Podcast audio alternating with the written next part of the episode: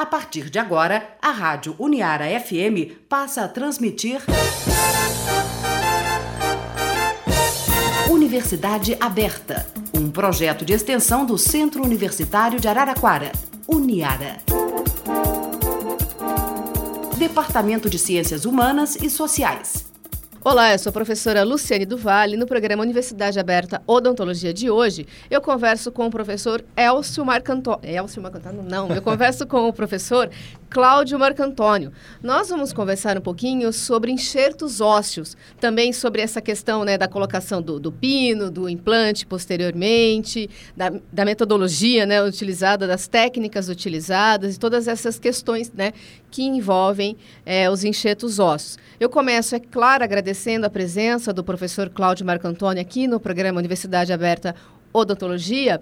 E, Cláudio, eu acho que a gente pode começar com mais óbvio de todas, né, as perguntas, que é o que são né, os enxertos ósseos e o que, que faz com que a gente precise ou não né, desses enxertos. Mais uma vez, muito obrigada pela entrevista. É um grande prazer estar aqui, agradeço muito o convite. Estamos aqui, então, é, muito entusiasmados para poder difundir um pouco para vocês é, dúvidas né, que vocês possam ter em relação a, aos implantes dentários em geral e, nesse momento, a, aos enxertos ósseos.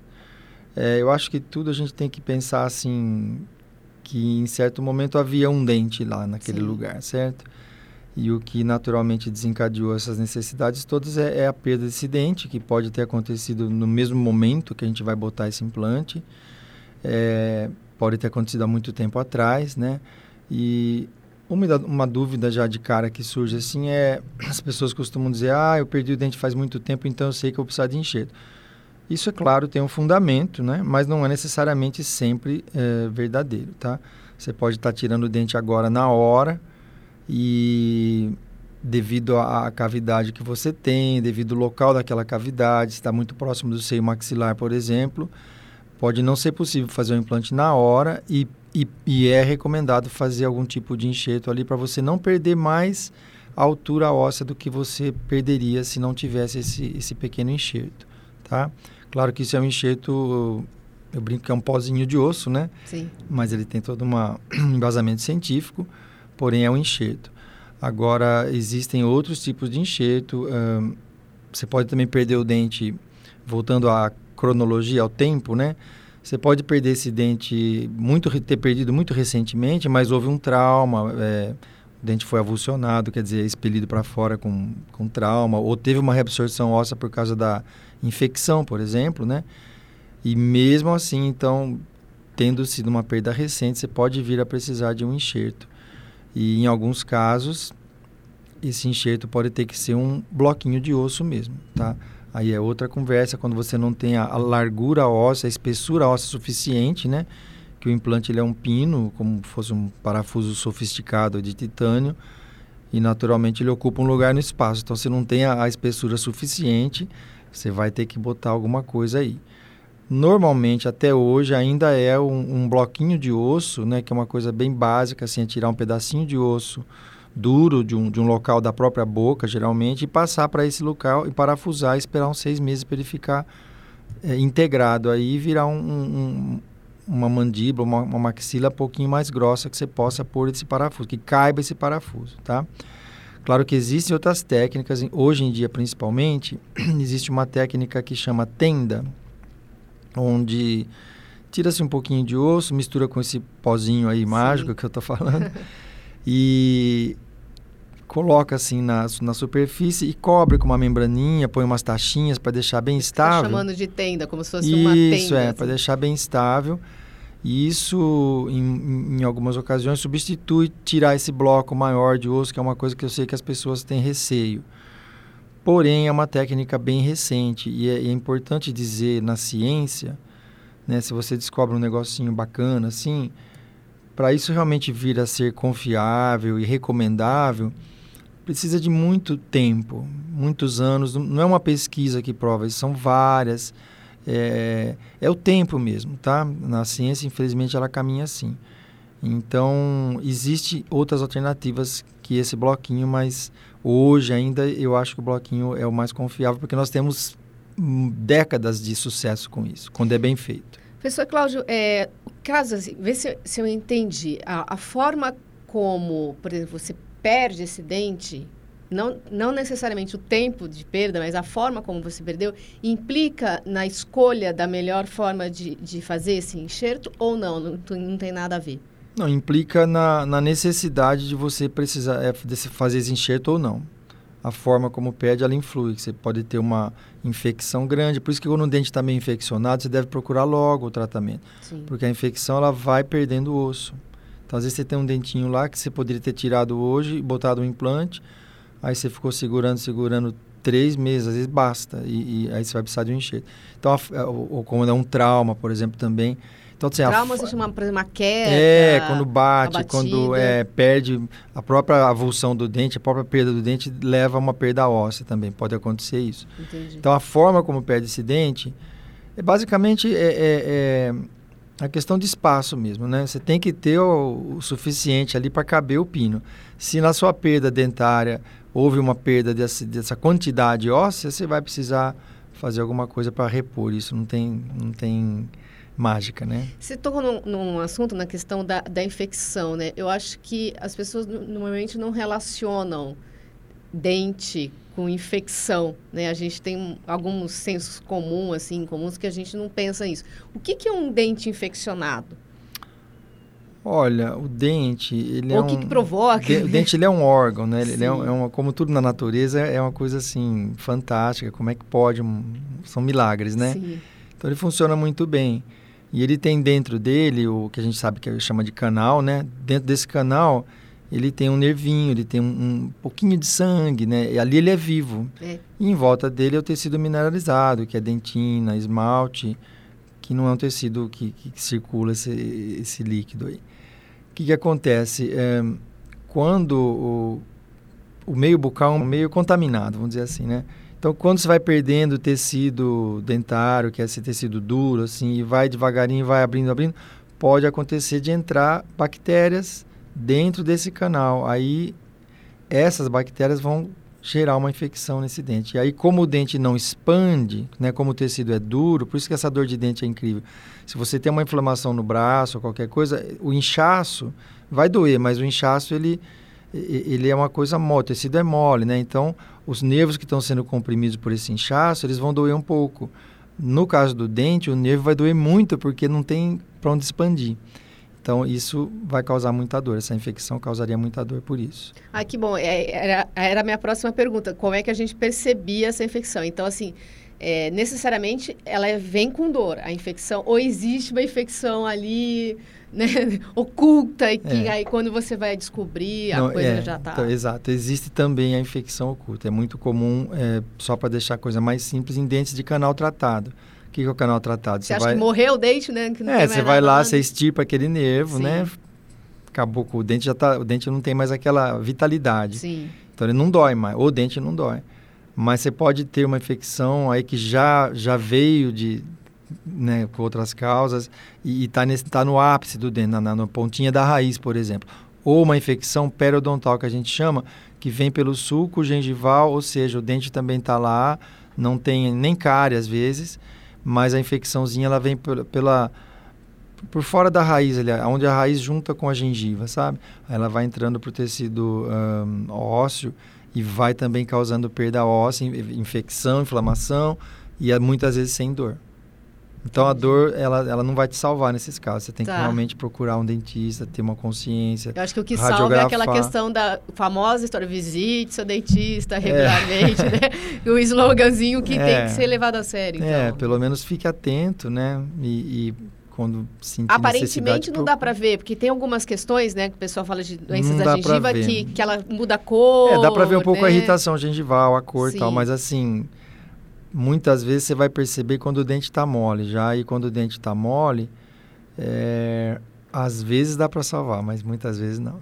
E aí a gente volta para o começo da nossa conversa às vezes vai precisar então né de implante. uh, é engraçado existe talvez porque a gente tem muitos dentes na boca né existe uma crença assim as pessoas assim que apareceram os implantes que eles ficaram um tratamento confiáveis é muito comum o paciente chegar e falar não doutor tira aqui já bota o implante quer dizer E eu sempre falo, então tá bom. Então quando você tiver um negócio na perna também, a gente corta a perna e bota uma perna mecânica, porque assim, existe uma, uma, uma diferença muito grande na percepção do paciente. Ele acha que o implante é melhor que o dente, vai resolver e pronto, e acabou.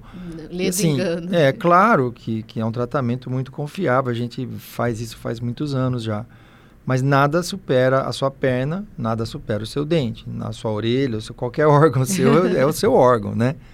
Então é isso que eu gosto de enfatizar para os pacientes.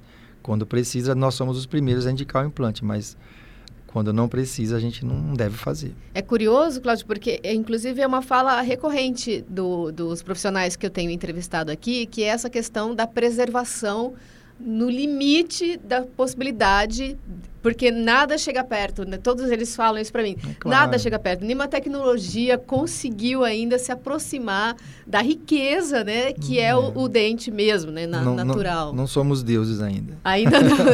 Tem ensaios, alguns ensaios. Estamos né? tentando. Estamos né? tentando aí. E eles falam isso, é muito recorrente. Eu acho que eu, talvez eu não tenha passado duas entrevistas, dois contatos aqui que não tenha um profissional falando exatamente a respeito dessa, dessa preservação e, de, e do cuidado que se precisa ter, exatamente para não incorrer né, na, nas perdas de qualquer, uhum. de qualquer maneira, né?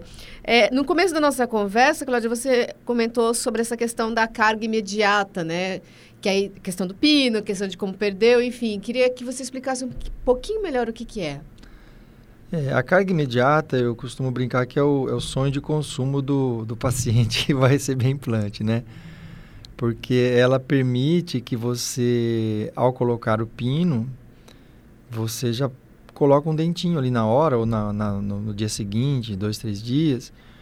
E o paciente, então, a sensação que ele tem é que ele não perdeu nada, né? Tá. Tinha um dente, botou um parafuso, em cima do parafuso botou uma pecinha, botou uma coroa, um, que parece um dente normal, e é fantástico, realmente. Quando surgiram os implantes, isso não, não era uma, uma possibilidade. A, a, a ciência, né, os cientistas que inventaram o implante, a, essa tecnologia toda, eles acreditavam que você obrigatoriamente tinha que esperar quatro a seis meses para depois botar o dente. Isso aí ficou por muitos anos. E com, como tudo evolui, né, as técnicas foram evoluindo, a, a, a ciência foi dando outros rumos, e hoje é possível esse procedimento de carga imediata ser. Muitas vezes o paciente está com o dente ainda, que é um dente condenado, né? Sim. Então ele chega, tira o dente, põe o pino, põe uma pecinha e já faz o, a, a coroa em cima, já sai com o dente. E a gente faz muito disso. Só que é importante deixar claro que embora isso seja muitas vezes possível, nem sempre é possível, porque nós temos inclusive dois estágios, eu costumo dizer, né? O paciente tira o dente, aí precisa ver se naquele momento vai ser possível colocar o implante, colocar o pino, porque o dente vai deixar um buraco lá, não vai? Sim, vai. Então aí você vai ter que achar um outro lugarzinho no osso ali para fazer um buraquinho para botar aquele parafuso que tem que ficar bem posicionado. Não adianta você pôr o parafuso né, um, um, centímetro de distância de onde Sim, você quer que esse dente. É. Então ele tem que ficar no lugar e tem que achar um osso ali onde há um buraco. Tirou a raiz, tem um buraco. Mas é possível, muitas vezes a gente consegue fazer isso. Feito isso, ah, que ótimo. Então tiramos o dente, conseguimos botar o pino, ótimo.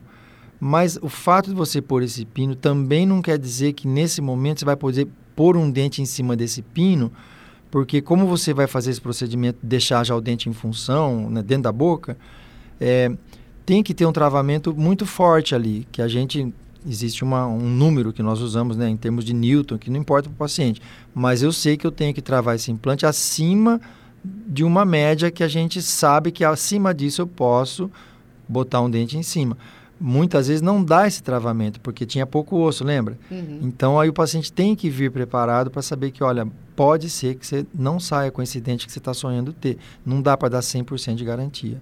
A gente se esforça, a gente Sim. vira o, do avesso para conseguir, mas tem momento que não vai dar. E aí ele teria que ficar com esse pino e esperar um tempo para depois. Hoje o tempo, inclusive, diminuiu, viu, Luciane? Tem uns tratamentos de superfície do titânio, que às vezes em segundo as empresas, em um mês e meio já pode botar o dente, tá? Eu espero um pouquinho mais. Entendi. Agora me responde uma coisa, Cláudia, nesse sentido ainda, né? Você vai com essa expectativa, né, de sair é. aí com, com o dente em função, como você mesmo disse, né, existindo. Caso essa expectativa não seja correspondida, se a gente estiver pensando em dentes que ficam mais atrás da boca, ok, até que tudo bem. Mas o que fazer com os dentes que se mostram? Como é que essa pessoa segue essa vida é. por esse período que tem que esperar? Exatamente, e esse é o grande problema, porque essa, esse procedimento, inclusive de carga imediata, embora alguns dentistas façam nos dentes posteriores, é, uma grande parte do, dos profissionais não gosta de fazer porque os dentes posteriores recebem muita carga, né? Sim. Então eu, por exemplo, eu prefiro esperar. E como, como você disse, não tem a questão estética, o paciente aceita um pouco mais. Então, quando se fala em carga imediata, ou é para desdentado total, ou é justamente para esses dentes anteriores, onde realmente o problema é crítico.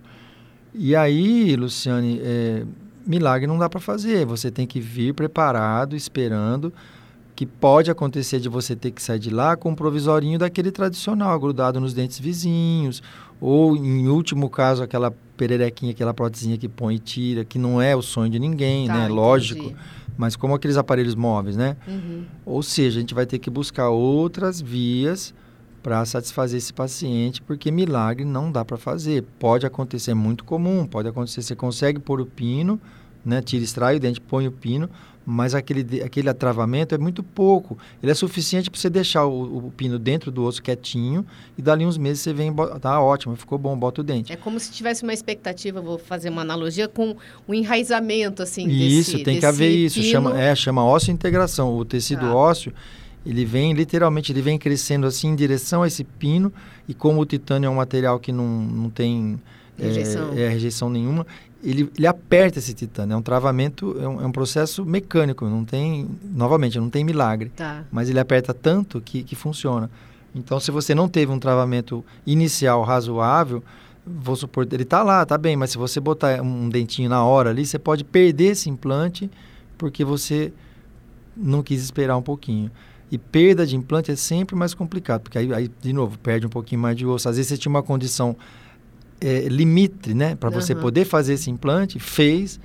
Aí, se você perdeu esse implante lá, a, quando você abrir de novo, provavelmente você vai ter. Então, você vai ter que esperar. Se você abrir na hora, você vai ter menos osso. Então, você vai ter que esperar mais. Aí vai atrasar mais ainda aquilo que você não queria que atrasasse. Então, assim, o, o que eu posso dizer é assim: tem que confiar no profissional, né? Querer todo mundo quer. E acho legal você deixar claro o que você quer para o profissional mas deixar é, é, ele confortável para ele trabalhar dentro das limitações dele, porque até é perigoso você ficar pressionando, né? Pode pegar um profissional que não tenha tanta firmeza ou, ou, não quer te desapontar e vocês dois tomam uma decisão errada de bobeira. Se, se você usou um termo, Cláudio, que eu ia até perguntar se eram sinônimos, mas eu estou achando que não. Assim, eu não posso considerar carga imediata como provisório. Ah, isso aí é uma pergunta bem complexa.